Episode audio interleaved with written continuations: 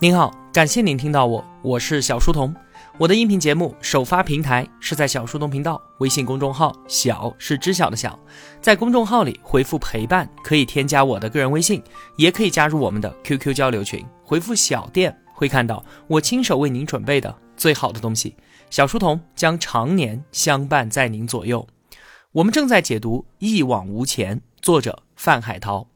上期节目啊，我们说到雷军为了智能手机的项目，组建了一支超豪华的创业天团：谷歌全球技术总监林斌，谷歌高级产品经理洪峰，微软顶级工程师黄江吉，工业设计天才刘德，原来金山雷军的老部下负责用户交互界面设计的黎万强，再加上来自摩托罗拉的手机研发专家周光平。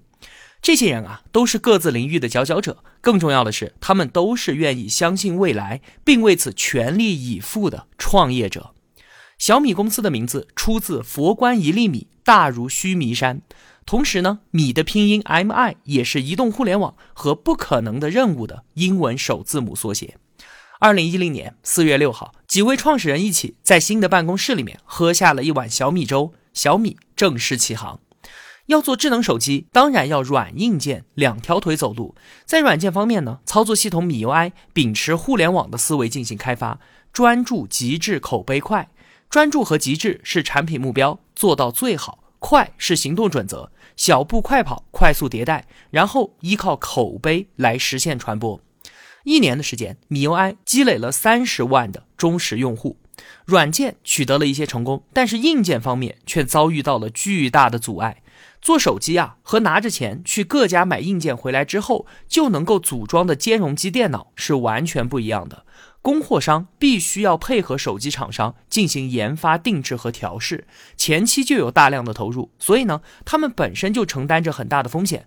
再加上啊，那个时候是山寨手机横行，有无数的故事以美好开头，却以狼狈不堪结尾。因此啊，供货商们都非常的谨慎，这个行业对新来的很不友好。雷军动用了自己一切人脉关系，引荐各供应商的负责人，然后当面去争取合作。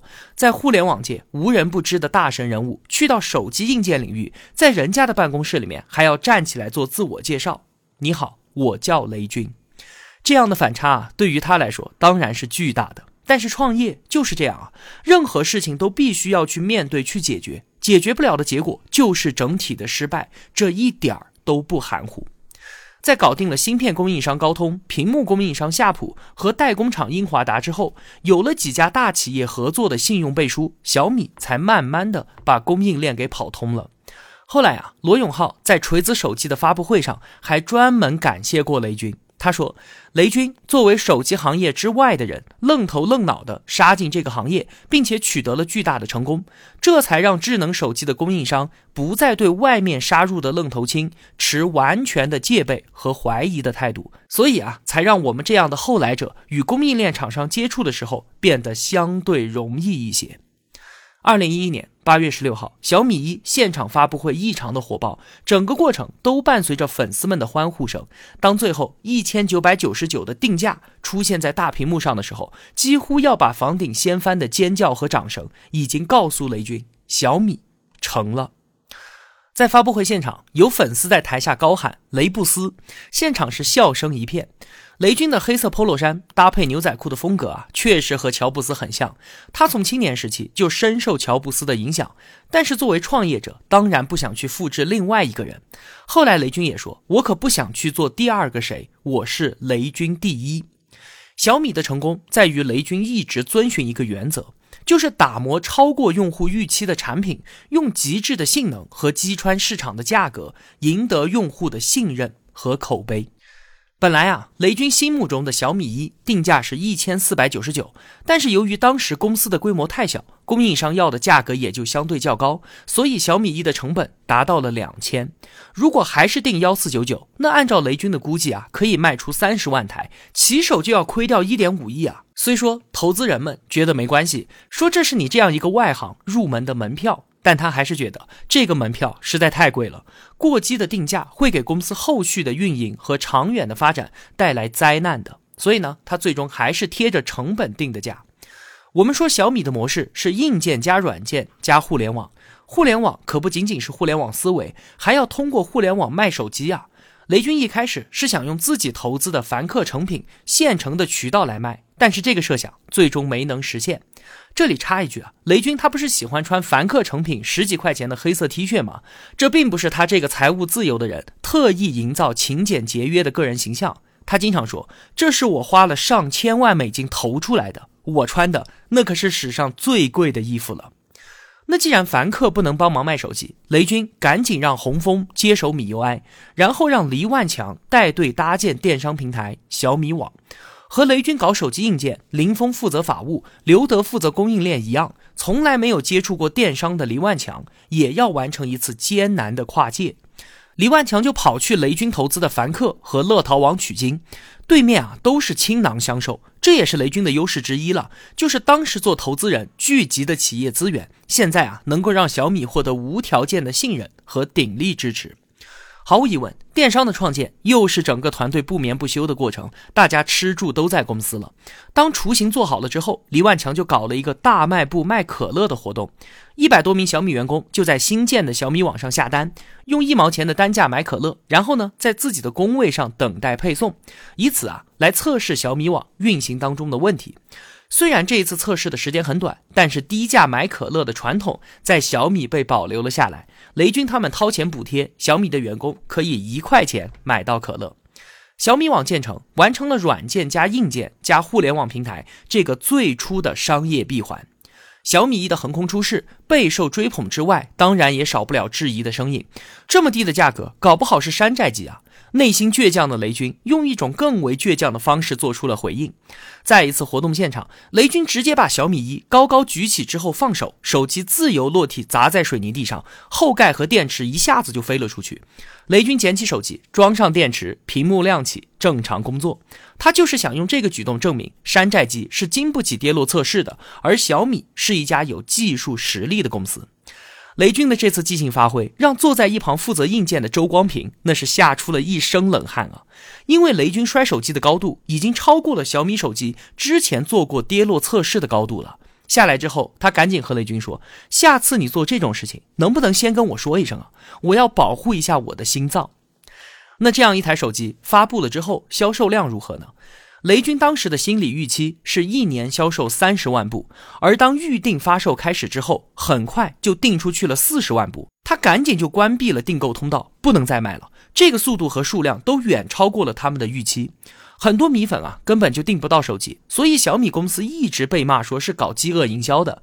其实啊，小米在硬件世界受到的考验这才刚刚开始，他们要全面学习什么叫做供应链管理。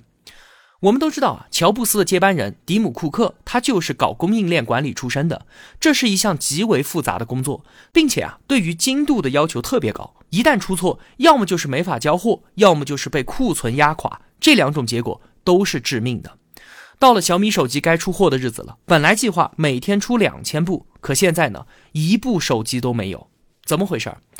负责手机模具的供货厂商新来了一位工程师，不知道是不是想表现一下，他觉得设计的模具不够好，就自己给改了。结果呢，生产出来之后发现装不上。这五雷轰顶的消息啊，让所有人都蒙圈了。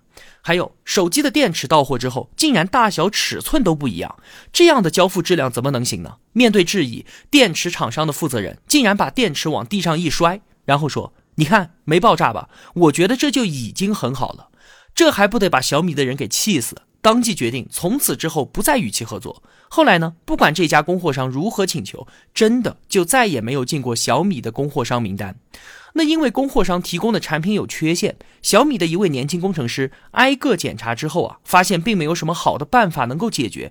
这个一米八大高个的男孩蹲在车间的角落里，绝望的哇哇大哭了起来。各种各样的问题频频出现，小米当时不是设计能力不够，而是供应链的支持力度太差了。这些问题啊，后来被一一的解决了，手机产能艰难的开始爬升。而就在这个时候，泰国的一场洪水让刚刚开始的供货再次中断，在泰国生产的零配件全都没有办法交付，小米社区里面的骂声铺天盖地，每个人都特别的焦虑。有一天，工作到凌晨两点的黎万强把车停在路边发呆，一种泰山压顶般的压力向他袭来。黑暗当中，他的手机亮了一下，是一条微博私信，让他去小米社群看视频。打开链接，是一段精心制作的视频。全国各地的小米用户在屏幕里面喊出了四个字：“小米加油！”一瞬间，李万强热泪盈眶。后来啊，泰国的洪水过去了，供应链中的各种问题也解决了，小米手机的产能稳步提升。这段时间，这家初创公司一百多名创业者亲临战场，品尝到了最初成功的甜蜜，也体验到了一种前所未有的挣扎。那除了米 UI、小米网和硬件之外，早期的小米团队啊，还有一条核心业务线是什么？米聊。之前呢，我们在解读腾讯传的时候也提到过。话说，二零一零年十月二十号，一款叫做 Kik 的即时通讯 APP 在大洋彼岸发布了。它基于用户的手机通讯录，安装之后可以非常方便的和好友发信息。产品发布两周，注册用户就超过了一百万。黄江杰和洪峰发现了这款软件之后啊，立刻就意识到它具有跨时代的意义。在这个移动互联网新时代来临之际，他们当然能够看到即时通讯的价值。第二天，他们赶紧和雷军碰面，只用了一分钟就得出了结论：必须要做。刚刚创建小米的时候呢，雷军就组建了一支团队，做了一个即时语音通讯的 APP，叫做小米通。在 Kik 上线一个星期之后啊，小米通就改名米聊发布了，黄江吉负责。这是国内最早的手机即时通讯软件。雷军他们都认为这个产品如果做好了，那将是一个一百亿美元的生意。后来的微信证明了，他们当年啊太保守了，这是一个有着一千亿规模的事业啊。米聊上线之后，用速快速的增长。在互联网从业二十年的雷军，他当然知道腾讯这个庞然大物是必然会来的。他跟黄江吉说：“如果腾讯用 QQ 来迎战的话，我们尚有一丝胜算，因为 QQ 实在太重了，不符合移动互联网短平快的特性。”但是如果腾讯没有犯战略性的错误，拿出同时代的产品的话，至少要给我们一年的时间抢跑，才有百分之五十的胜率。不然的话，以腾讯的资源和实力，都是小米的一万倍。就算我们把一切都压上去，也是毫无胜算的。很不幸啊，一个月之后，微信就发布了。微信和米聊战事激烈的时候，腾讯五虎之一创始人张志东约见了林斌。张志东告诉他，微信对于腾讯来说极为重要，他们将用重兵来做。后面的故事呢，同学们也都知道了。微信在发布了附近的人之后，胜负的天平就开始迅速倾斜。在小米手机获得成功之后呢，雷军做出了战略收缩的决定。面对腾讯，即便在米聊上继续投入，最终也极有可能是颗粒无收。那干脆就撤了吧。那除了放弃米聊之外，雷军还出售了一个叫做小米司机的业务。这个 A P P 的演化方向就是后来的滴滴。你看啊，智能手机、即时通讯，还有便捷出行，这让后来的雷军感叹道：“我们真是赶上了一个好时代，看上的方向没有一个是小的。一出门，上帝就给我们发了三张好牌。”在移动互联网时代到来之后，几度创业的王兴创建了美团，在千团大战之中杀出重围。张一鸣放弃了一个叫做“九九房”的项目，转向了信息流新闻聚合网站今日头条。从阿里辞职的陈维一直没有找到创业方向，一次次出差时候的误机让他看到了每个人的生活痛点：出行。创业人才的不断涌现，风险投资也跟着进入市场。中国的创业生态逐步走向成熟，高速发展了三十年的中国市场，以及我们接受新产品的速度，已经超过了世界上任何其他国家了。雷军觉得是时候成立一支创业投资基金了，再加上小米已经站稳了脚跟，他感觉到如果能够在产业的上下游建立一个全面的生态系统，那就是相当于帮小米建立起了一条能够抵御竞争激烈的护城河，而且啊，自己孵化的企业能够跟小米形成战略协同。当时雷军就已经有了构建小米生态的想法。顺势而为是雷军不惑之年最重要的人生感悟，因此这家公司起名顺为资本。随后啊，小米和顺为都由雷军统领，相互助力，并肩成长。小米的前几轮融资，顺为都参与其中。后来小米生态里面上百家企业，顺为也都进行了投资。在经过了早期的艰难困苦之后，一切都好转起来了。这家创建了四百多天的新公司，以拔地而起的姿态进入到了更多人的视野。供应商对于小米的态度也发生了转变，因为他们见识到了这个品牌的能量，转而纷纷要求合作。雷军去到台湾，见到了富士康的董事长郭台铭，两个人一聊，竟然聊了十九个小时。谈话刚开始没多久啊，郭台铭就把公司的所有高管都叫了进来，听雷军讲解小米模式。